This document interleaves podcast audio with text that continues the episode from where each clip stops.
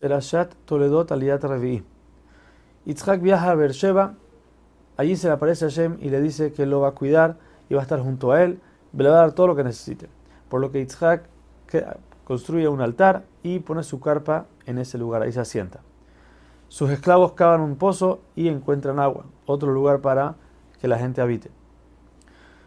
Entonces, después de esto, Abimelech, con un grupo de sus amigos y su general de guerra, llegan con Yitzhak y le dicen que ellos vieron cómo Hashem los, les dio mucha bendición por el mérito de él, por lo que ellos quieren reforzar el pacto que ya había hecho Abimelech con su padre Abraham, quieren reforzarlo. Yitzhak les reclama que ellos lo botaron de su tierra y sellaron los pozos que él había abierto, pero con todo eso acepta pactar con ellos.